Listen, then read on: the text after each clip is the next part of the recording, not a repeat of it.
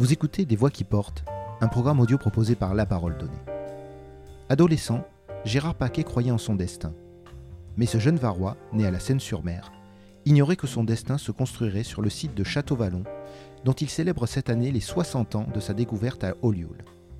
Inclassable, comme cet espace culturel dominant la rade de Toulon, Gérard Paquet a eu une famille, des ambitions et une vie hors du commun. Sa rencontre, au début des années 60, avec Henri Comatis, artiste et architecte, sera la première étape d'un long et prolifique parcours dans le monde de la culture et des arts. En novembre 1964, les deux amis découvrent le site de Château-Vallon à Olioul et aussitôt, ces deux bâtisseurs de rêves se lancent dans l'aventure. Pierre après pierre, au sens littéral du terme, ils construisent les fondations puis les murs de ce qui deviendra l'un des plus importants et des plus innovants lieux culturels de France. Dans cet entretien, Gérard Paquet revient sur ses origines, ses passions, l'importance du partage et la force que les rencontres sont capables de donner au destin. Avec le recul et l'expérience d'un homme de 80 ans, il raconte l'aventure humaine, artistique et politique que fut Château-Vallon, avec lui pendant plus de 30 ans et sans lui désormais. Alors, je m'appelle Gérard Paquet, je suis né le 1er mars 1943, donc au cœur de, de la guerre, de la dernière guerre mondiale. J'ai passé euh, une grande partie de ma jeunesse à Tamaris, où habitaient mes, parents. Mon père était ingénieur au chantier de la Seine. Et je suis le quatrième enfant d'une famille de six, quatre filles et deux garçons. Le premier garçon est mort assez jeune, il n'est plus là, et il, est parti assez, jeune euh, dans l'armée dont, il a été viré euh, bêtement. Enfin bref, bon. il n'a pas eu une vie facile. Et moi, en revanche, très jeune, j'ai pensé que j'étais différent. Pas comme les autres, comme venant d'ailleurs. Ce qui est quand même très prétentieux, mais bon, il faut s'assumer comme on est, et donc je ne vais pas tricher avec vous et dire que j'étais d'une extrême modestie. Donc j'ai fait des études, l'essentiel d'ailleurs euh, au Maris de la Seine d'abord et au Maris de, Toulon ensuite, pas très loin d'ici. Deux ans au lycée, euh, euh, Bonaparte, deux ans. J'ai passé mon bac assez jeune, à 17 ans. Et là, mon père, qui parlait beaucoup de sa famille américaine, comme à 17 ans c'est relativement jeune, me dit, bah, dans le fond, tu pourrais peut-être aller chez les Derbès, il s'appelait Derbès, chez nos, parents. Et lui, qui était professeur à Tulane, qui est la grande université de la Nouvelle-Orléans, m'invite et me reçoit pendant un an. Je vais, euh, je vais aller à la Nouvelle-Orléans, où je vais aller à l'université de, de la Nouvelle-Orléans. C'est Louisiana State University in New Orleans, parce que initialement c'était Bâton Rouge qui était la capitale de Louisiane. Et donc voilà, et donc je passe mon temps à l'école, ça a été vraiment une punition. J'avais l'impression d'être en prison. Je pensais à autre chose. Alors, vous expliquer comment j'ai réussi à passer mon bac est un mystère. Que j'explique par le fait que, comme on était loin, euh, mes parents me laissaient à l'étude j'étais quand même obligé de faire les devoirs et donc j'étais de rendre des devoirs, j'étais obligé de travailler un petit peu. Mais j'étais profondément paresseux et ennuyé. Ma seule passion depuis toujours, et ça le reste, j'ai encore passé euh, la journée d'hier devant la télé, c'est le sport. J'ai fait du sport moi-même. J'étais en, en, basket en demi-finale du championnat de France avec le club sportif toulonnais, où j'ai joué contre Alain Gilles, qui à une certaine époque était le grand joueur français, avant que Tony Parker et que tous les gens qui vont en NBA aujourd'hui arrivent on a été battus, ils ont été champions de France, mais on n'a pas été battus de beaucoup. Mais j'étais quand même assez fier de, et ça m'a la pratique du sport. J'étais champion de Provence de, triathlon. Alors c'est pas le triathlon d'aujourd'hui, triathlon qui est un mini décathlon. Et donc voilà, c'était euh, ça dit deux choses. La passion du sport, mais je me suis rendu compte, c'est peut-être alors c'est pas les Français n'aiment pas ça, mais la passion de la compétition. Je pense que je suis un compétiteur. Je pense que si j'ai fait quelque chose de ma vie, c'est que même si ça ne se voit pas, je suis un compétiteur.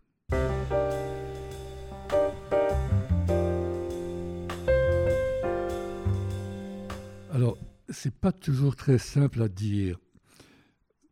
Parce que dans le fond, l'essentiel, je ne le sais pas, puisque, bon, euh, j'aimais mes parents. Ils m'aimaient beaucoup. Je crois que j'étais un peu le chouchou. Je m'étais organisé pour ça. J'étais quand même assez malin. Mes sœurs étaient un peu, jalouses de moi. Et puis j'étais sage surtout. J'étais extrêmement sage. J'ai jamais fait de problème. Et euh, donc voilà, euh, l'influence, c'était que ce sont des gens qui parlaient beaucoup. Mon père de ses recherches et de sa famille, et ma mère aussi, et ma grand-mère aussi. C'est-à-dire que très vite, j'ai eu accès aux récits familiaux.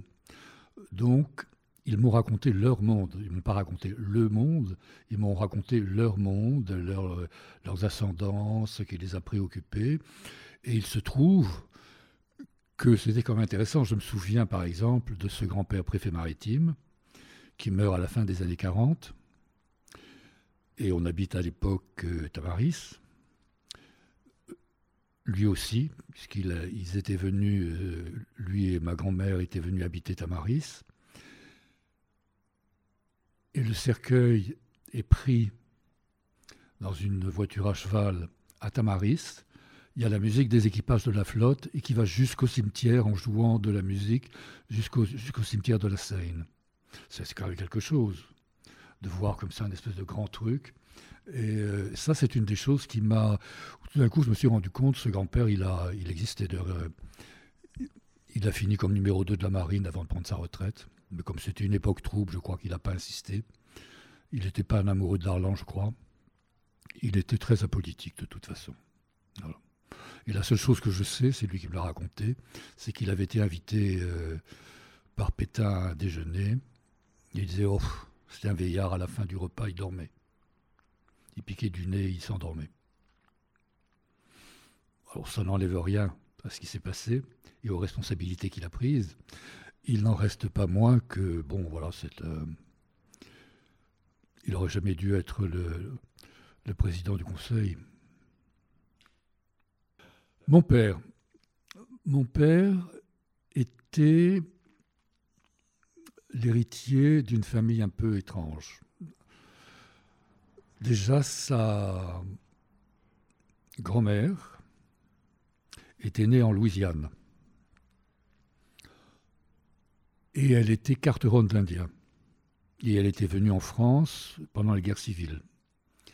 Et elle avait épousé un homme très croyant, très catho, qui voulait devenir moine chez les trappistes, un ordre très dur et très rude. Et il, semblait qu'il ait, eu à l'époque, apparemment en tout cas, une santé fragile, et les trappistes n'ont pas voulu lui en disant non, non, tu vas pas résister, on a un ordre très dur, avec un rythme, etc. Et du coup, il est parti, il a fait le tour du monde, et il a notamment euh, vécu en Guyane et en Chine, où il a fait une fortune énorme. Il était très riche. Et ma grand-mère, fille unique, qui épouse mon grand-père, polytechnicien et génie maritime, et qui va faire toute sa carrière dans la construction de bateaux, il finit comme directeur des chantiers de la Loire, qui sont, je crois, devenus les chantiers de l'Atlantique, si je ne, m'abuse. Euh, ne va pas hériter de lui, parce qu'il laisse tout son argent au curé, qui n'avait pas voulu de lui. Mais en même temps, il s'était responsable, il avait fait fortune grâce à ça. Parce que s'il était resté moine, il n'aurait pas fait fortune, et peut-être que d'ailleurs ma grand-mère n'aurait pas existé.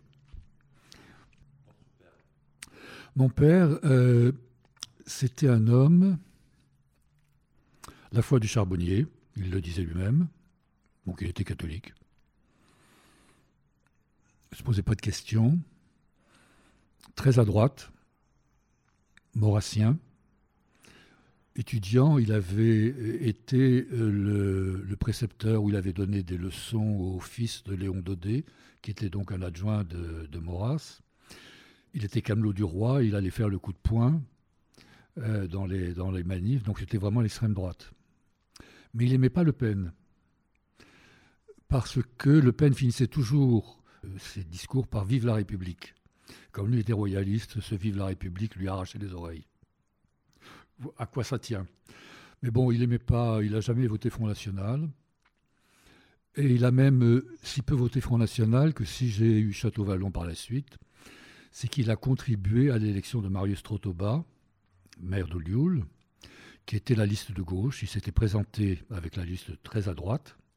Il était arrivé en troisième position.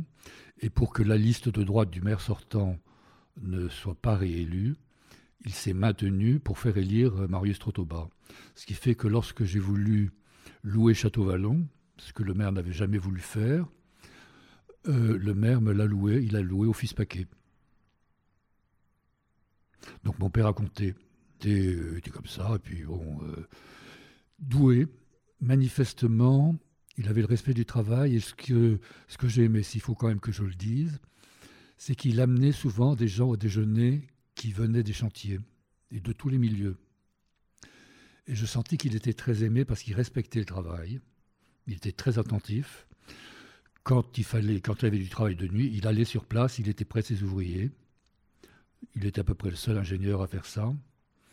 Et donc il avait un vrai respect du travail des autres. Et j'ai eu beaucoup d'autres témoignages qu'il était très très aimé dans son milieu professionnel.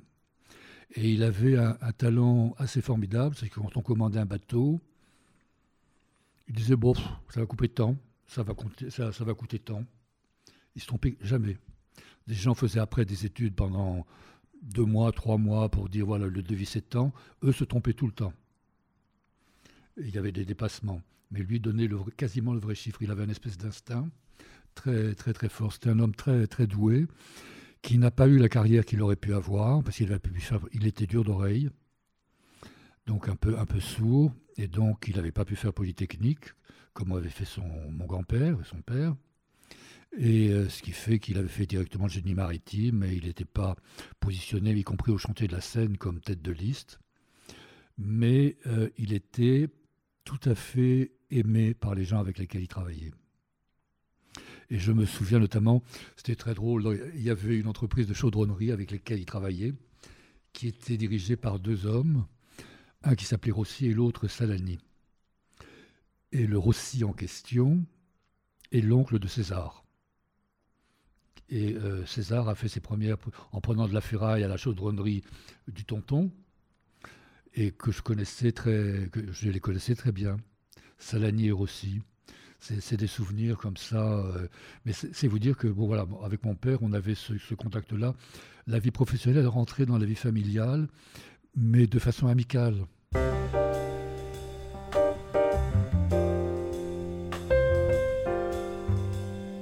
J'étais un peu à part dans la famille. Je ne parlais pas, je disais rien. J'avais compris que moins on parlait, moins on venait vous emmerder. Je voulais qu'on me foute la paix. Et très tôt, je me suis dit, personne ne me fera jamais faire ce que je ne veux pas faire. Très tôt. Je n'avais pas dix ans encore, enfin, j'ai eu cette conscience-là. Et donc voilà, il ne me demandait rien. Je crois qu'il avait compris que j'avais si c'est pas trop prétentieux de le dire, une subtilité, une manière d'être un peu différente de celle de mes frères et sœurs. J'étais un peu le préféré. Alors ma mère, elle, était donc fille d'amiral, fille unique avec quatre frères, et quatre frères qui n'étaient pas des faciles. Il y en a un qui était, qui, était devenu marin, mais qui a fini avec cinq galons parce qu'il avait un caractère tellement épouvantable.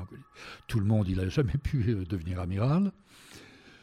Il y en a eu deux autres, euh, je ne sais plus très ce qu'ils ont fait. Et puis il y en a un qui a été mon parrain, qui n'avait pas fait d'études, c'était plus paresseux, mais il a créé la compagnie française d'édition et c'est lui qui a créé la Maison Française, qui a, qui, a, fait tout un tas de, qui faisait des salons, euh, des salons au CNIT et des choses comme ça. Et c'était, et c'était mon parrain. Et dans le fond, les deux paresseux, puisque j'étais, lui était paresseux et moi aussi, on est les seuls qui avons fait dans la famille quelque chose qui était une construction, une création. Et euh, il m'aimait bien, je crois, il m'aimait bien. Et donc, ma mère, là-dedans, avec le recul, un, retour. Elle avait eu l'éducation d'une fille prête, à au mariage, à l'ancienne. Elle cuisinait bien, elle savait coudre, etc. Et elle chantait. Et elle chantait très très bien. Mais elle avait une voix tellement tonitruante que lorsqu'elle chantait à la maison, on s'en plaignait et finalement on l'a empêchée de chanter. Et je me rends compte que ça a été très méchant de notre part en tant que, les enfants. On l'a pas aimée parce qu'elle chantait bien. C'était pas une grande cantatrice, mais elle aurait pu si elle avait pu. Et là, je trouve qu'on a été des, enfants méchants. Mais elle était là derrière nous. Alors, comme elle a eu quatre frères, elle avait une petite préférence euh, pour ses filles, qu'elle a beaucoup défendues. Elle aimait ses garçons parce qu'elle aimait ses enfants. Et avec moi, euh, je ne me suis jamais disputé avec ma mère, ni même avec mon père. Avec mon père, j'ai eu des petits accrochages, mais avec ma mère, jamais une seule dispute de ma vie. Ma mère était, euh, était une vraie mère de famille qui s'est, je crois, en partie sacrifiée parce que je crois qu'elle avait rêvé, elle aimait beaucoup euh, le côté artistique et la musique notamment. Et je pense que si elle avait pu, elle aurait fait carrière. Donc voilà. Mais euh, elle était mère de famille, six enfants, il fallait les tenir. Les filles n'étaient pas les plus faciles, parce que c'était quand même de sacrées bonnes filles. les garçons étaient plutôt, plutôt sympas. Enfin, mon frère avait posé des problèmes, mais très vite il est parti. Euh, et moi, bah, j'étais dans mon coin parce que je voulais qu'on foute la paix. J'étais dans, mon, j'étais dans le rêve, je rêvais beaucoup. Et le souvenir que j'ai, c'est que je passais des journées entières sur le mur qui longe la, la, route qui va de, de, Tamaris aux Sablettes, en train de regarder l'horizon. À l'époque, il n'y avait pas le parc à moules, il n'y avait pas toutes ces choses qui sont au milieu de la rade. Et puis j'attendais de voir un bateau qui arrivait. C'était comme ça. Là, j'étais dans le dans le mystère comme ça de la mer euh, de la mer d'huile. Enfin, c'était quand elle était d'huile. Et puis de quelque chose qui sort de nulle part. Parce que quand vous savez pas, vous n'avez pas l'horizon, etc. Un bateau sort et vient et surgit. Vous avez le, le surgissement du mystère, de quelque chose de mystérieux. Et c'est, je crois, une des choses qui m'a constitué. Donc c'est plus cette manière de vivre à part. Un, le sport, parce que je fais du sport et de la compétition. Donc c'est euh, c'est une forme de socialisation et puis euh, un peu à la dure parce qu'il faut gagner. Et puis par ailleurs, un côté contemplatif, mais avec une contemplation qui est une attente que quelque chose va arriver. C'est-à-dire qu'un jour va surgir au loin le bateau qui va vous emmener là où vous devez aller.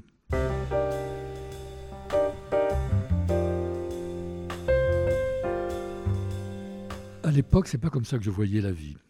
J'avais pas de projet. Je savais que j'avais un avenir, que le destin m'attendait. C'est comme ça à 19 ans que j'ai dit à mon père j'arrête mes études. De toute façon, le destin m'attend et j'aurai quelque chose à faire. Et mon père, qui avait une forme de bon sens, me dit écoute, mon fils, il n'y a pas de saut métier. Pars faire ton service militaire et en rentrant, tu trouveras bien quelque chose à faire. Et me voilà parti. À Orange d'abord, où je fais un peu de figuration au théâtre d'Orange, mais très peu. Enfin, je fais les répétitions, mais finalement, ils n'ont pas retenu euh, les figurants.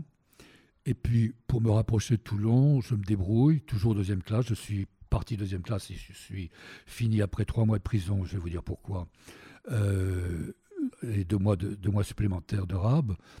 Je me retrouve à Marseille, dans la police militaire. Et alors, la police militaire a joué un rôle, parce que bon, on était un peu planqué. J'ai jamais, contrairement à ce qu'a dit Marchiani dans un, article, jamais donné un motif à quiconque. Mais en revanche, à l'inscription maritime, qui, accueillait euh, les visiteurs, il y avait une jeune femme charmante qui s'appelait Colette, qui est devenue la mère de mes enfants. À la gare de Marseille, où on faisait des, des rondes. Et elle avait, alors les, les traumas de prison s'expliquent parce qu'elle avait une maison à Malmouche, un peu plus loin. Tous les soirs, j'allais dormir avec, chez elle et avec elle.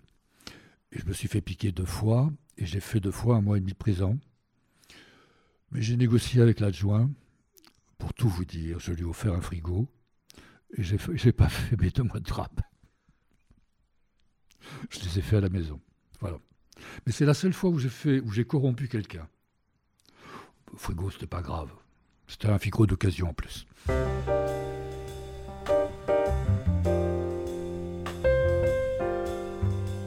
Et un jour, il y avait une expo d'un maire du, centre, du centre Var qui s'appelait 16, qui était peintre aussi. Et là, Comatis et Simone, sa épouse, sortent et la présentation se fait. Et et depuis on ne s'est jamais quitté jusqu'à sa mort. Alors, Henri Comatis était peintre, avait commencé des études d'architecture. Il vivait dans une petite villa au Morillon. Il n'avait pas de travail. Il faisait de temps en temps une fresque, une sculpture, très peu de choses. Sa femme, qui était très douée, faisait des colliers en céramique remarquables. Et elle était la seule qui était vraiment passionnée de spectacle. Elle avait souhaité devenir comédienne. Et euh, elle était vraiment. Et d'ailleurs, dans, dans ce qui a été constitué après à Château-Vallon, c'est elle qui était la plus passionnée de, programmation et qui souvent faisait des ouvertures. Moi, je me suis beaucoup intéressé à la danse à partir d'un certain moment, mais au début, j'étais plus sur le projet de la construction d'une aventure que de, la culture. Ce n'était pas un projet, on n'a jamais eu le projet de Château-Vallon. On avait envie de faire des choses avec Comatis, qui lui avait tenté des choses avec des peintres et des trucs comme ça, on en parlait. Et moi, j'avais toujours l'idée de ce destin. Je ne sais pas comment ça s'est su, mais ma mère était au courant de ce projet ou de ces choses qu'on évoquait. Et un jour, elle devait en parler à son amie Madame de la Boisse, mariée à un colonel et euh, qui vivait euh, à la Cordeille. Et puis un jour, donc ma mère me dit va voir, euh, va voir Château-Vallon. Un samedi matin, je vois Château-Vallon de loin. Je me dis tiens, ça c'est intéressant. Et puis l'après-midi, j'étais au Chantilly, je ne sais pas pourquoi. Je vois Henri et Simone passer devant. Et je leur dis, ah, il faut qu'on aille voir un lieu, c'est peut-être que là, j'ai entendu parler, Château-Vallon, etc. Et le lendemain, c'était un dimanche matin du mois de novembre, il n'avait plus la nuit. Alors, je ne sais pas, vous, vous qui êtes de Toulon, vous savez ce qu'est la lumière lorsqu'il a plu, que tout a été lavé et que le soleil est là, limpide. Il y avait une lumière fabuleuse, comme si ce lieu nous attendait. Là où il y a la scène aujourd'hui de l'amphithéâtre, c'était plat, c'était sans doute une aire de battage de grains. À l'époque, ça ressemblait à ça. Et puis il y avait dans la colline, enfin, il y avait comme l'amorce d'un, pas d'un amphi, mais il y avait une espèce de mouvement du lieu. Et moi, j'ai pensé tout de suite à, tiens, il y aurait un amphithéâtre à faire. Et je crois que c'est Henri le Premier à dire oh non, on va pas garder ça pour nous, on devrait faire un lieu culturel puisqu'on avait envisagé des choses comme ça. Et donc, je vais voir Trotoba le maire de Lioul, qui avait été élu grâce à mon père, et lui qui avait toujours refusé de louer, il le loue pour moi. Donc j'ai été le premier locataire, ensuite j'ai été le, pour 10 francs par an. Ensuite, euh, on a été locataire avec Henri, puis ensuite c'est l'association qui a été locataire. Maintenant, comme la communauté euh, de ville, euh, enfin de urbaine existe, je ne sais pas comment ça se passe. Mais donc ça a commencé comme ça. Et on avait, Henri n'avait pas de salaire. Moi, à l'époque, euh, je devais avoir quelques centaines de francs par, euh, par an. Ma femme avait un tout petit peu d'argent. Et euh, bah, on a mis 100 balles chacun. On a pu acheter des pelles, des pioches et des sacs de ciment. Pas même pu s'acheter une brouette. Il n'y avait pas d'eau. Il y avait un petit fil électrique. L'électricité ne marchait pas un petit chemin de terre et on a commencé à travailler là. On était beaucoup dans les caves en, dessous où on déjeunait tout. Et euh, la première des choses, c'est qu'on a fait le petit théâtre qui est devant la façade du château, qu'on n'a quasiment plus jamais après utilisé. Et on a commencé, on a trouvé le lieu en novembre 64. On nous l'a loué très vite. Et premier coup de pioche, 1er mars 65. Et euh, dès l'année suivante, en, novembre 65, on décide de lancer l'amphithéâtre. je pourrais même vous montrer la première pierre que Simone était allé chercher d'ailleurs et avait roulé, euh, il avait roulé descendant dans la colline. Et on a travaillé dans un premier temps avec les pierres euh, qu'on trouvait dans le coin pour faire l'amphithéâtre. Et puis ensuite, il y avait deux carrières autour. Il y avait dans une carrière un, gars qui nous avait donné, qui nous avait donné les pierres et qui un jour nous a dit oh, mon rêve c'est d'être, il était italien, c'est d'être pizzaiolo, c'est d'avoir mon restaurant. Et comme Mathis lui a dit mais qu'à cela tienne, camarade, tu le construis. Il a construit le premier restaurant de Château-Vallon a été construit par l'ancien Carrier, qui nous avait donné les pierres du théâtre et qui a ensuite construit le, premier restaurant, sur les dessins d'Henri évidemment. Voilà, c'est quand même des histoires qui sont jolies, ça.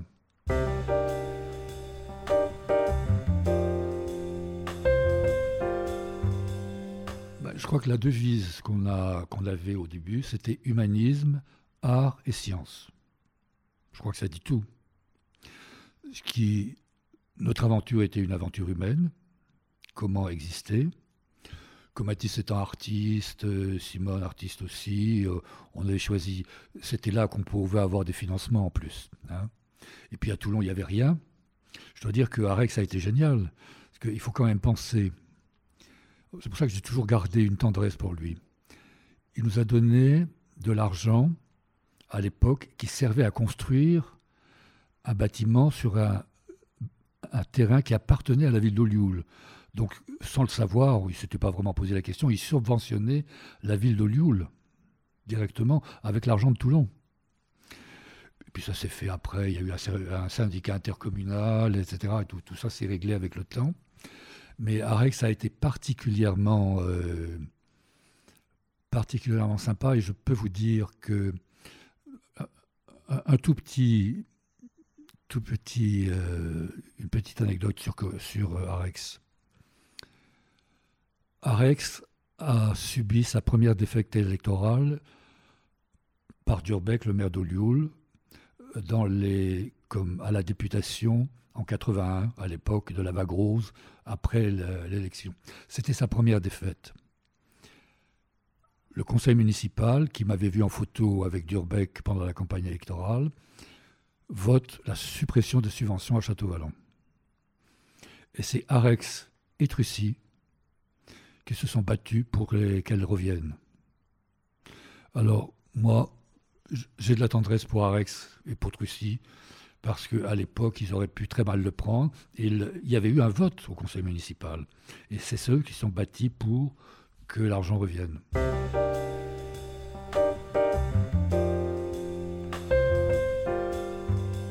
On était avec Henri porté par la même envie qui est celle non pas de faire vraiment un lieu mais de vivre une aventure humaine qui compte et qui soit ancrée dans le monde tel qu'il est, dans toutes ses contradictions et ses violences. Et c'est très belles choses, et sa créativité aussi. Et donc la première année, on fait deux, trois petits trucs. Euh, il y avait un orchestre à Toulon qui vient jouer. Il y avait Hélène Martin qu'on avait rencontrée à Bain d'Or, parce que mon père connaissait bien Paul Ricard. J'avais été invité là plusieurs fois et euh, j'avais rencontré Hélène Martin qui a, qui a inauguré, donc, euh, qui a été la première femme à chanter à Château-Vallon. Et et puis on a eu un, je sais pas, on a fait, il y a un théâtre qui était venu, qui avait joué un Shakespeare sur la scène, là, dans le petit théâtre. Et puis tout de suite, on avait vu le lieu, on s'est dit on va faire un amphithéâtre. Donc on, avait décidé d'en faire un lieu culturel, mais c'était humanisme à science, on était dans une aventure humaine. Alors très vite, un troisième homme qui était un peu avec nous, mais qui au bout de six mois nous a quittés, nous a amené un homme qui s'appelle Jean Gilibert, qui a été le premier homme de théâtre de Château-Vallon. Et Jean Gilibert, peu de temps avant qu'il vienne à Château-Vallon, travaillait avec Camus et Maria Casares et ils devaient prendre un théâtre ensemble. Camus meurt, le projet euh, disparaît parce que c'était Camus vraiment qui le portait avec euh, sa sociabilité. Mais après que Casares est venu à Château-Vallon, elle a dormi dans mon lit, mais pas avec moi. Et euh, ça a été un grand moment que de rencontrer Casares. Et donc, Gilibert a été, nous a vraiment beaucoup aidé. C'est un homme très singulier. Il était psychiatre, ce qui n'est pas commun, et il avait dirigé le théâtre antique de la Sorbonne. Il était en même temps comédien et metteur en scène, ce qui est rarissime. Tout le monde disait, mais il choisit pas, on ne sait pas, etc. Mais pour moi, c'était, pour nous, c'était intéressant parce qu'il nous ce qui nous intéressait, c'était cette humanité, ce mélange comme ça des choses. Et donc, bah, on a euh, les contacts qu'on a eus ont fait qu'on a eu des, contacts. Alors très vite, Gilbert a créé l'autre théâtre qui était le théâtre de Château-Vallon. Il est venu, la première fois, il a joué Phèdre euh, de Racine. Et puis les choses se sont enchaînées, les contacts sont. Et puis les, les gens venaient. Donc voilà, les, choses se sont, faites. On a fait cet amphi. On a passé l'essentiel de notre temps. On construisait vraiment. On a le théâtre pendant juste pendant les dix premiers gradins, on les a bâtis nous-mêmes. On a choisi. Et là, après, on allait chercher les pierres à la carrière qui était juste à côté. Et puis après, enfin, toutes les choses se sont faites. Et au fur et à mesure, s'est développé un projet culturel. Et ce qui m'a beaucoup étonné, c'est qu'on n'a pas été subventionné. On a été subventionné par la ville de Toulon. Et il avait d'ailleurs été prévu qu'il y avait justement pour régler tous les problèmes d'espace un syndicat mixte avec département, ville de Lioul et ville de Toulon. Et puis euh, le département est parti, Soldani n'était pas favorable, il s'est éloigné. Mais enfin, à la fin, bon, il, a supprimé les subventions, mais il y est revenu après. Alors étrangement, on a commencé, j'ai pris des contacts avec le ministère de la Culture en 68-69, mais on a eu les premières subventions au début des années 70.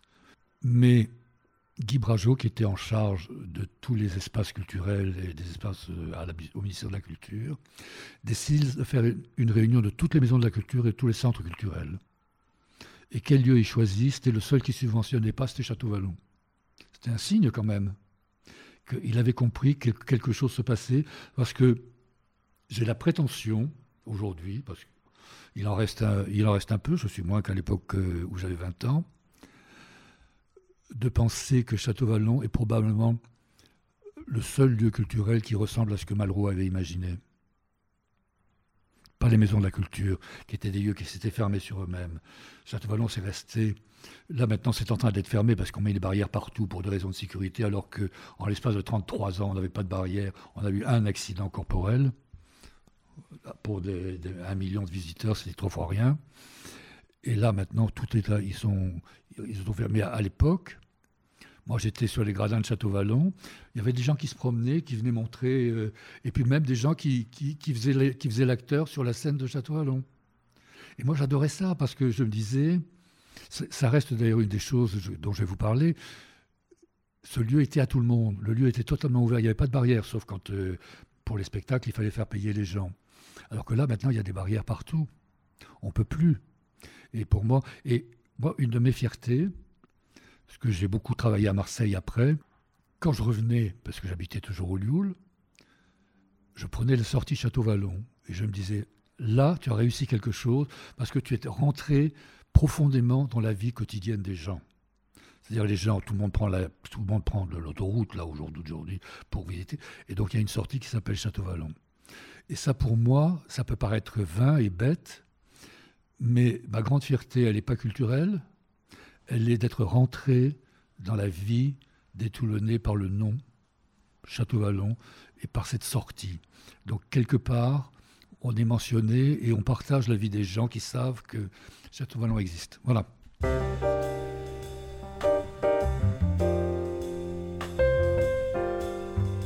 Ça s'est jamais complètement construit parce qu'on n'a jamais eu de statut.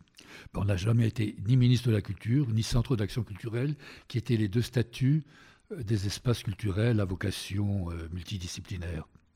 On n'a jamais eu ce, statut. Au fur et à mesure, les subventions sont venues d'un peu partout. J'étais assez bon là-dessus. Hein, c'était mon boulot. Mais c'était quand même très très difficile parce que justement le lieu n'était pas... Il était à la fois très connu. On a fait la une du monde en 68. On a fait la une du monde deux colonnes à la une. Euh, bon, voilà, c'est quand même pas, c'est pas rien. On a, parlé de nous, euh, on a eu des pages entières dans les journaux, euh, dans les lettres françaises, des choses comme ça, des pages entières. Le festival de jazz en début des années 70, pendant des années, c'était le plus grand festival de jazz européen avec Montreux. Et un jour, je l'ai arrêté parce qu'il y avait trop de succès. Mais Comatis, lui, comprenait. On peut mourir du succès, on ne meurt pas de l'échec. L'échec vous apprend quelque chose, le succès ne vous apprend rien.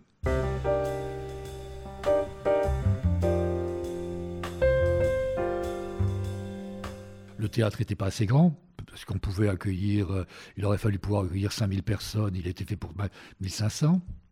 Beaucoup de gens avaient skié, euh, les gens, euh, dans tout Toulon, il y avait des gens qui se vantaient de la manière dont ils avaient pu rentrer à Château-Vallon sans payer ce qui était relativement facile compte tenu du lieu et de, sa structure.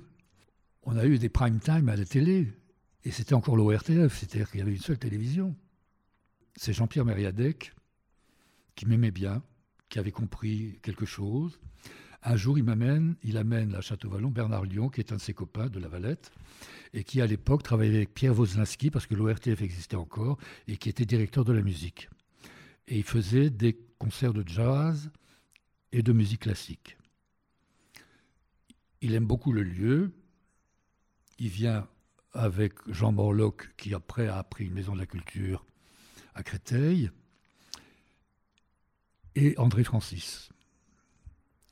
Et ils font trois concerts de musique classique et trois concerts de jazz.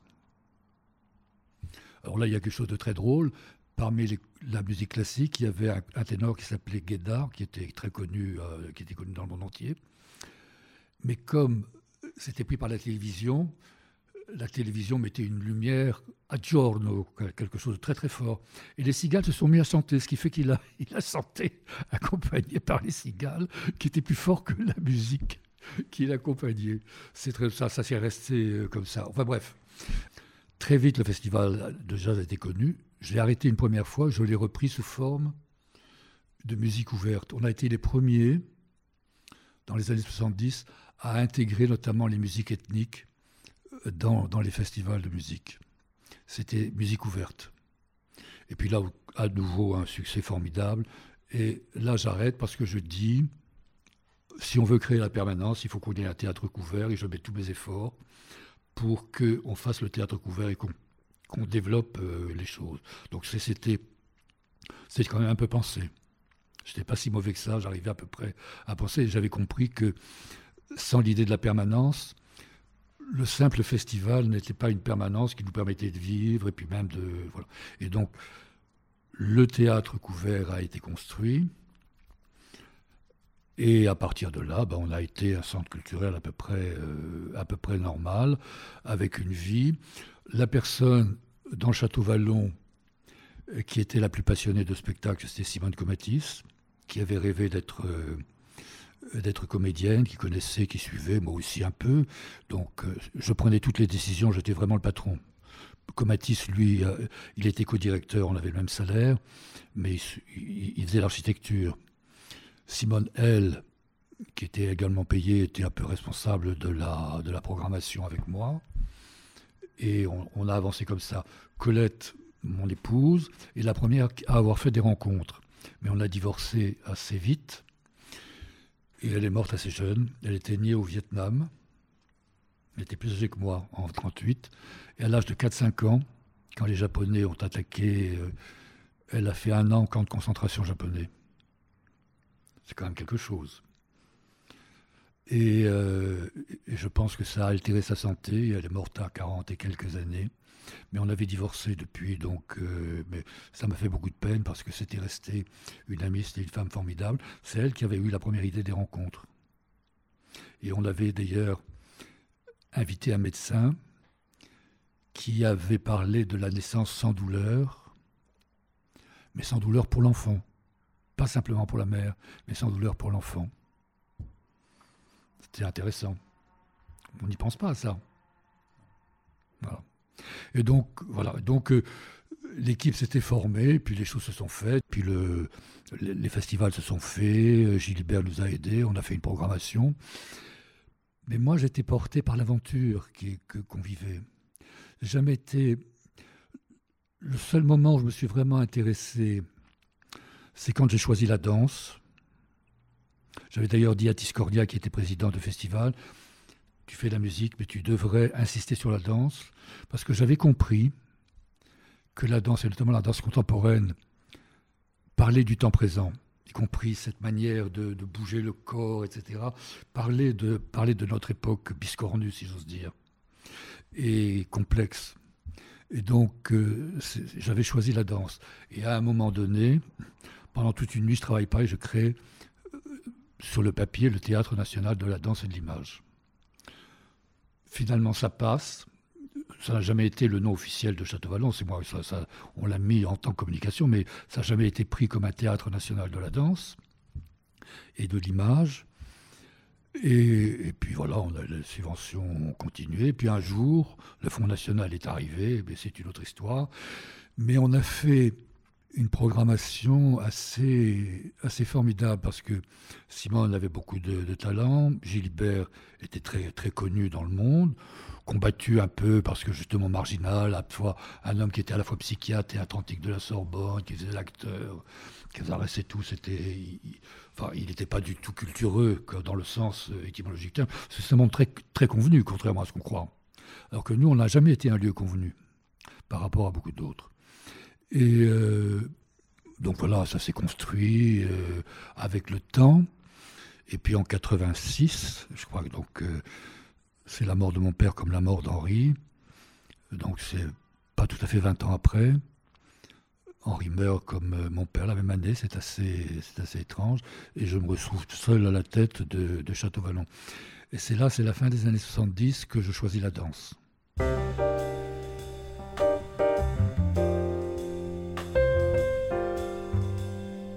Grands soirs de Château-Vallon, c'est du théâtre, c'est le jazz. Songez à un tout petit lieu qui avait quasiment pas les moyens de vivre, créer un festival avec l'ORTF qui enregistre musicalement et en images le tout. Et on a eu des prime time à l'époque, à la télé. Il faut imaginer ce que ça représente. Il n'y a pas un seul festival qui a un prime time aujourd'hui. Nous, on a eu des prime time. Donc, on a eu une célébrité très rapide. On travaillait avec des bouts de ficelle, mais on était très très connus. Les gens ne comprenaient pas d'ailleurs très bien comment tout ça se passait. Ils n'y comprenaient rien. Moi, je ne comprenais pas tout non plus d'ailleurs. Je ne comprenais pas tout. Finalement, je commence à comprendre moi maintenant, mais à l'époque, je ne comprenais pas tout je dirigeais, j'avais la volonté de faire les choses, je savais rencontrer les gens. J'ai toujours eu assez de facilité à, rencontrer, y compris les politiques, des choses comme ça. C'était pas. J'ai d'ailleurs été élu à Oliou, tout ça été relativement simple. Ça, ce sont des choses qu'on apprend dans la bourgeoisie, et puis dans, dans une bourgeoisie où on, apprend à parler avec une certaine facilité. Dans les années 68-70, c'est le Living Theatre, qui était vraiment le grand truc qui venait. C'était un truc. Euh, pendant un mois de l'Europe entière, les gens sont venus, mais est passé le Living Theatre Le Living Theatre, c'était le, le, grand... C'était un théâtre où les mecs étaient à moitié à poil, etc. Et où, tout d'un coup, c'était un peu la, référence 68 art américaine qui venait, qui venait apporter la bonne parole en Europe. Et on, on les a eus, chez nous. Mais très vite, j'avais compris que pour vivre, le théâtre et les choses, parce qu'on était ambitieux, donc on faisait des choses plutôt difficiles, qui avait très peu de public, il fallait que de temps en temps il y ait du grand public. Bon, je me souviens d'une nuit entière passée avec Nougaro, c'était un moment formidable, des gens comme ça. Tous ces gens-là sont, sont venus. Premier truc de danse, c'était on n'avait jamais fait un plancher. Le plancher était truc, pas, je peux vous dire que le mec qui a dansé là, c'était pas un très très très grand, mais c'était pas, c'était pas très très brillant. Mais après, Béjar assez tôt est venu avec ses quatre euh, vedettes Georges Donne, Paolo Bortoluzzi, les deux filles. Euh, et il est venu. Il est revenu après avec sa compagnie. Et c'est le seul avec qui j'ai dîné tous les soirs avec lui à ma table à, Château-Vallon, dans le resto de Château-Vallon. Parce que c'était un homme d'une grande humanité, d'une gentillesse très très grande. C'était quelqu'un qui avait... J'étais très ému parce que pendant les répétitions, il était dans le centre, il y avait la cabine, et puis il regardait au centre, il regardait ces gens, et il avait un problème, on sent qu'il avait de l'arthrose, etc. Et il prenait les grandes marches, et il allait parler à ses danseurs, et notamment à Botoluzzi et George. Et j'avais trouvé le mec très émouvant dans l'amitié qu'il avait avec les gens qui travaillaient avec lui. Et cette amitié, je l'ai retrouvée dans tous ces repas qu'on a passés euh, avec lui. Il était, fils de philosophe, il était fils de philosophe. C'était Gaston Berger, son père, je crois. Et, euh, c'était des conversations euh, passionnantes, très intéressantes et simples. L'homme ne se prenait pas pour, pour plus qu'il n'était. Et c'était plein, quoi. On ne savait pas où mettre les gens. Et alors, quels sont, il est venu des gens du, du, du, monde entier.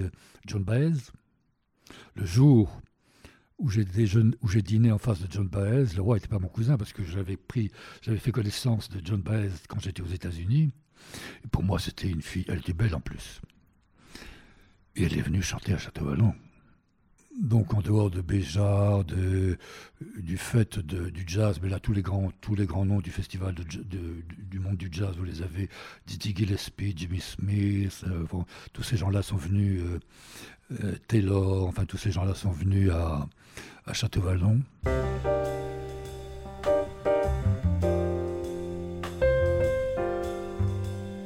Et lorsque François Léotard est devenu ministre de la Culture, pour une fois on avait un ministre varois, il nous a aidés. C'est là que, j'ai imaginé le TNDI, et c'est là que tout d'un coup, nos subventions ont beaucoup, ont, fait, ont eu une croissance formidable. Mais la fille, lorsque Léotard est parti, qui a succédé à la, direction des ministres de la Culture, qui était une fille de la danse, aimait pas trop ça et elle, a, nous a coupé l'image alors qu'on avait commencé un, un travail sur l'image que j'ai pas pu continuer. Moi, j'ai fait un film sur Fred Astaire et J.J. Rogers. Je suis allé aux États-Unis avec un ami.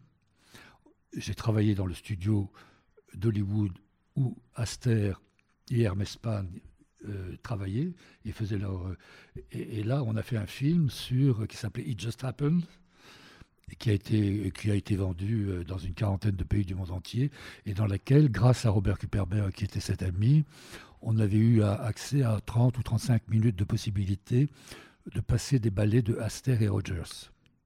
Qui est la meilleure partie, de, même, même plus que Sitchari.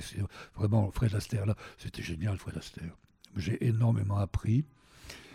Mais on n'a pas pu rencontrer Fred Astaire parce que c'est l'époque où il a commencé à avoir des problèmes d'oreille interne. Alors vous pensez que cet homme, qui était l'incarnation même de l'équilibre, a fini sa vie en ne pouvant pas sortir parce que son oreille interne lui faisait perdre l'équilibre?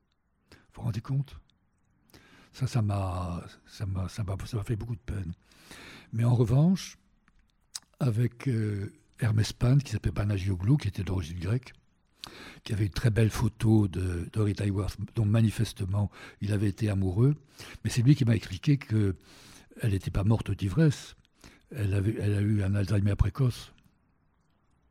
C'est ça qui expliquait son comportement irrationnel. Tout le monde pense que c'était parce qu'elle buvait, mais elle a eu un Alzheimer précoce et elle elle est morte jeune d'un Alzheimer.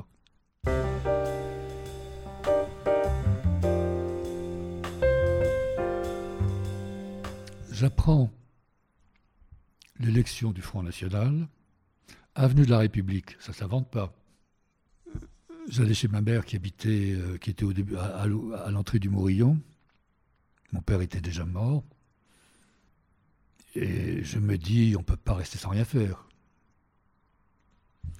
Et donc, dès le lendemain, matin, j'ai réuni le petit, euh, le petit brainstorming de, Château-Vallon et je dis, qu'est-ce qu'on fait? Et c'est là que naît l'idée, on va, on va refuser l'argent de la ville de Toulon, on ne travaille pas avec eux. On ne travaille pas, on ne va pas aller. Alors les gens me l'ont reproché, me dit au contraire, tu aurais dû lutter contre le Front National, obtenu qu'ils donnent de l'argent, mais ils, auraient, ils me l'auraient donné l'argent. J'en aurais eu beaucoup plus.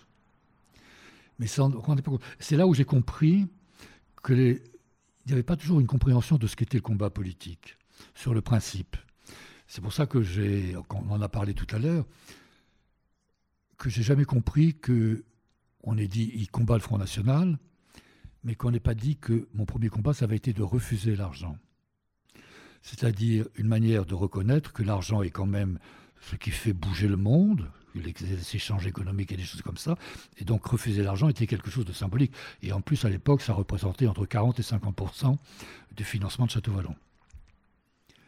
Mais on a réussi quand même à vivre 2-3 ans.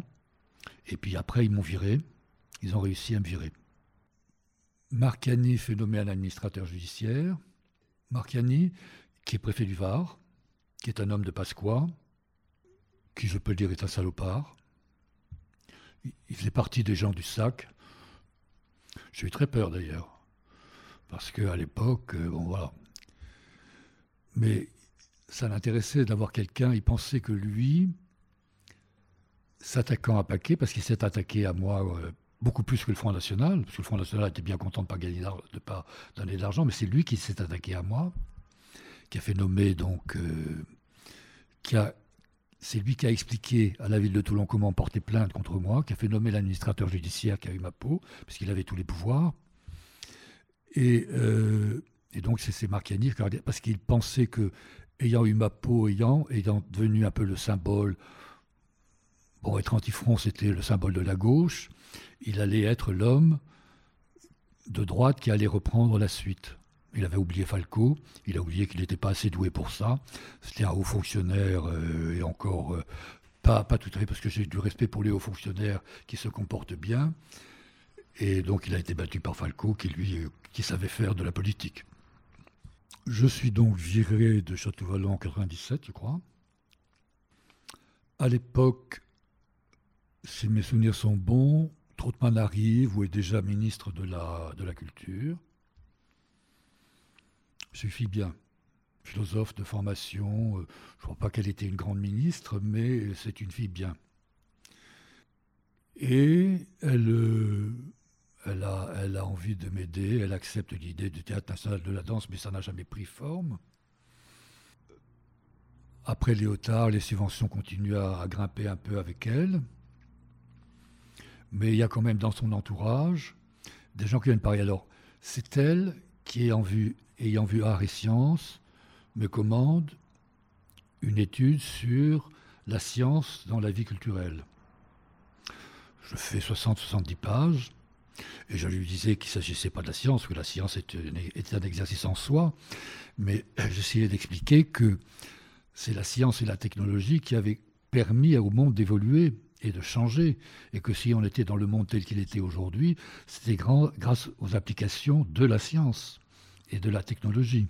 C'était en cela que c'était intéressant. Elle est d'accord pour faire quelque chose d'un peu particulier, mais son cabinet a fait en sorte que ce soit bloqué. Je suis à Paris dans le 11e. Je suis invité chez des gens qui ont en même temps que moi, pensant que ça ferait l'affaire parce qu'il est du 11e, invite un photographe qui s'appelle Jean-Robert Franco. À l'époque, je suis une sorte de célébrité culturelle. Et à cause de la lutte Front National, on a beaucoup parlé de moi, etc. Et Jean-Robert me dit, mais tu sais, euh, tu devrais voir. À l'époque, j'avais beaucoup travaillé avec les Verts, et les Verts qui étaient rue Parmentier, juste à côté de la maison de Métallo, c'était assez drôle, parce que moi j'aimais bien les écolos, je les aime moins maintenant d'ailleurs, mais à l'époque j'avais beaucoup d'amis un peu écolos. L'écologie reste d'ailleurs un, problème essentiel, mais pas nécessairement bien traité par les écologistes et même par personne. Personne ne sait vraiment comment l'aborder, mais là c'est un, un autre sujet. Et donc, il me dit, grâce à un, groupe d'associations qui se sont intitulées Comité Métallo. Ils ont réussi à lutter parce que la CGT, quittant étant allée, je crois, à Bagnolet, a quitté les lieux, voulait vendre le lieu pour faire une affaire immobilière. Mais ces associations se sont battues pour que la ville de Paris, et c'est le précédent, c'est euh, Tibéri, qui a acheté la maison des métallos, juste avant que euh, c'est Delanoë qui a été élu et Hidalgo, premier adjoint. Je m'entendais très bien avec Hidalgo, parce que Hidalgo est venu, et moi, je n'ai pas tout à fait. Alors, elle, a sans doute un peu évolué, mais je ne retrouve pas dans ce qui est dit d'Hidalgo la femme que j'ai connue, qui était extrêmement amicale, mais qui avait du caractère, parce que les associations très vite se sont retournées contre moi, parce qu'on m'a donné la direction, et j'ai fait ce que je pensais devoir faire, culturellement qui était d'ailleurs le projet que je leur avais présenté, que j'avais présenté à tout le monde, et pour lequel ils avaient tous voté unanimement, parce que j'avais dit j'y vais si vous votez à l'unanimité, et j'ai eu un vote unanime, mais ils m'en ont voulu parce qu'on a fait des trucs, et puis on a essayé de les intégrer, ils n'étaient pas capables. C'est d'ailleurs pour ça qu'on ne leur avait pas donné la maison des métallos, d'ailleurs. Autrement, on aurait pu la leur donner, ils n'avaient personne capable de le faire. Et donc, ils m'ont détesté, ils ont été nos, pires ennemis. Et euh, donc, Grâce à Jean-Robert Franco, les contacts se, se, font avec notamment Anne Hidalgo et le comité Métallo. Et l'idée est que je propose de faire un lieu culturel. Et je le propose au ministère de la Culture et euh, à la direction culturelle de la ville de Paris. Et ils disent OK. Et là naît le lieu culturel qui s'appelle la Maison des Métallos. la Maison des Métallos, ça, existait avant. On s'entend, il restait un petit bout de CGT, on s'est toujours extrêmement bien entendu par les communautés. Une des plus grandes fiertés, c'est qu'un jour, les gens de la CGT ont fait une grande visite de la nouvelle Maison des Métallos, après rénovation, etc. Et ils m'ont dit à la fin du parcours, on se sent toujours chez nous. Alors là, c'était le plus beau compliment qu'on puisse, euh, qu'on puisse nous faire, qu'on puisse me faire en tout cas. Parce que là, pour le coup, j'étais, le seul patron. J'ai fait à peu près la même chose qu'à Château-Vallon. Il y a la première rencontre, j'ai demandé à Cyrulnik de venir pour parler du temps des origines. Sujet qu'il n'a pas totalement traité d'ailleurs, je ne sais pas pourquoi. Et puis on a développé, donc il y a eu des rencontres, il y a eu théâtre, de la musique, euh, des choses comme ça. Et les choses ont bien, ont bien marché. Puis à un moment donné, alors pour la première fois j'ai été bien payé, parce que jusqu'à présent j'avais toujours dirigé mon salaire, et, mais dans un article dans l'IB, j'avais dit combien j'étais payé. je m'étais fait engueuler par tous mes camarades, parce que tous mes camarades, parce que c'est moi qui fixais mon salaire, tous mes camarades qui faisaient à peu près le même métier que moi et qui n'avaient pas la même ancienneté en plus, gagnaient au moins le double de ce que je gagnais. Mais moi, je ne voyais pas gagner dix fois ce que gagnait la secrétaire. Je n'avais aucune raison. Je gagnais trois fois, trois fois et demi ce que gagnait ma, ma secrétaire. J'étais dans un rapport à l'argent qui était simplement respecter les gens. Mais ça, euh, jamais personne n'a compris.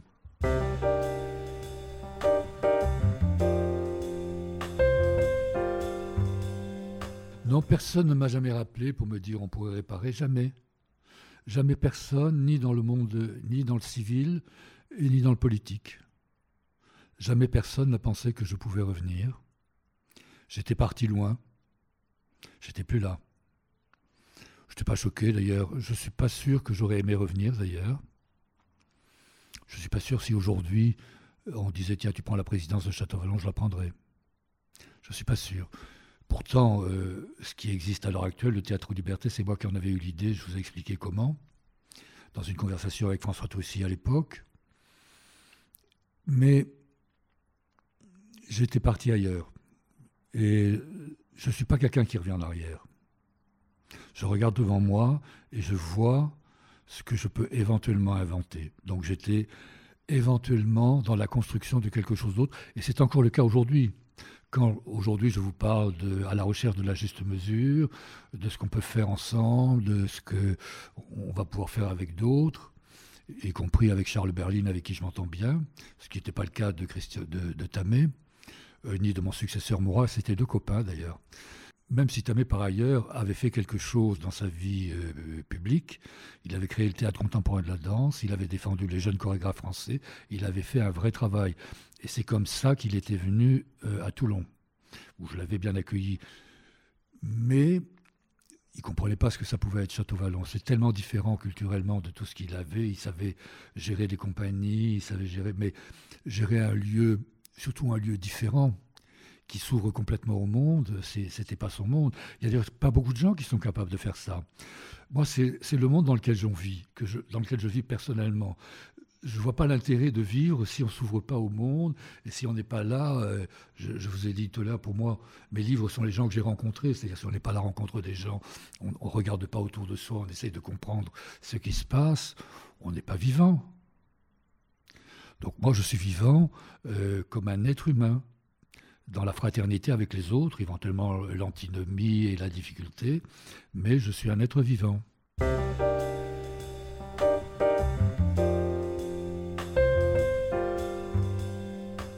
Je ne désespère pas peut-être de, faire encore une ou deux choses avant de, mourir, puisque j'approche quand même de, la fin. C'est pas, pas un drame. Euh, on y passera tous à un moment ou à un autre, chacun, chacun en son heure. Bon, si je fais ce dernier podcast grâce à vous, euh, suivi d'un livre qui sera le développement de tout ça, qu'on lance une série avec Berlin à condition qu'il l'accepte et qu'il le finance, puisque j'ai pas un rond, et qu'il y, travaille. On y travaille ensemble à la recherche de la juste mesure, c'est-à-dire ce qu'on appelait les vendredis de Château-Vallon avec Cyrulnik, mais là, avec, euh, avec Berlin et Vivorca et quelques autres, euh, travailler sur des rencontres qui se feraient au Théâtre de la Liberté. Je recréerai au Théâtre Liberté quelque chose qui appartenait à Château-Vallon, mais je ne reviendrai pas à Château-Vallon. Château-Vallon, c'est derrière moi. C'est terminé. Théâtre Liberté, je peux avoir un lien grâce à Berlin, qui est un type que je respecte. Il dit d'où il vient, il dit que d'autres l'ont précédé. Enfin bon, voilà. Ce que Tamé ne faisait pas, par exemple. Quand Abbé parlait, c'était lui. Euh, quand Berlin parle, il avait connu euh, Château-Vallon quand il était enfant. Il explique d'ailleurs, je l'avais lu dans un article du Nouvel Obs, où il expliquait qu'à Château-Vallon comptait pour lui. À l'époque euh, du festival de jazz, il, allait voir les musiciens, etc. Et donc ça avait compté pour lui. Et moi, ça m'avait frappé quand j'ai appris que c'était lui. Je suis allé le voir et il m'a dit Oui, oui, tu as totalement raison, ça a compté dans ma vocation. Donc c'est sympa pour moi, c'est sympa pour moi. Donc je dis vas-y. Et en plus, c'est un type bien. C'est vraiment un mec bien. Le seul reproche que je lui fais, je le lui ai dit, tu en fais trop. Mais ça, c'est un signe des temps. Quand on réussit, on commence à en faire trop. Or, quand on fait quelque chose, on fait plus de conneries que de choses bien. Et moi, je dis que si on multiplie les choses, on multiplie les conneries plus que les bonnes choses. Voilà mon, mon sentiment. Donc, moi, je ne suis pas pour l'hyperactivité. Je suis plutôt pour on prend le temps de contempler, on prend le temps de réfléchir, et puis à un moment donné, dans la vie, la relation, les, récits, enfin tout ce qui fait vie pour soi et pour les autres, dans le milieu dans lequel on est, un signe vous est donné qui fait que vous partez dans telle direction. Et vous y allez. Alors là maintenant, les choses vont se raréfier me concernant, parce que les signes qui, vont venir seront plutôt, les signes d'un départ définitif, mais je ne suis pas pressé.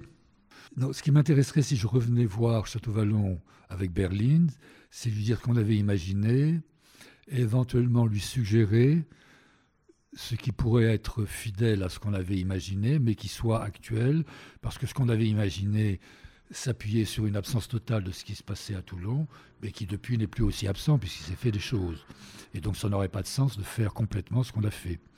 Mais par exemple, imaginez un village d'artistes comme on l'avait imaginé le développer, des bâtiments de travail, des studios ne sont pas terminés. Imaginez un village pédagogique, mais sur la pédagogie enfantine, enfin des, la pédagogie de base. Et puis imaginez qu'on va au bout et qu'on fait quelque chose à la Courtine, qui est le premier lieu habité de la ville, qui domine la totalité de la ville. Moi j'enrage, nous-mêmes, on n'a pas pu prendre en main la Courtine. Mais je trouverais ça formidable, comme un symbole de la ville se développe et on, on met en valeur ce qui a été l'origine même de la ville et qui domine et qui regarde la mer tout autour. Il y aurait là quelque chose à faire. Alors ça, euh, j'aimerais bien arriver à, amener Berlin et les autres à le, à le penser. J'y travaillerai pas, sinon à donner un ou deux avis, mais ça j'aimerais bien parce que tout d'un coup, ce serait une manière de ne pas complètement oublier ce qu'on a fait et se projeter un tout petit peu dans ce qu'on peut encore faire, ce que je pourrais en tout cas imaginer, mais comme idée.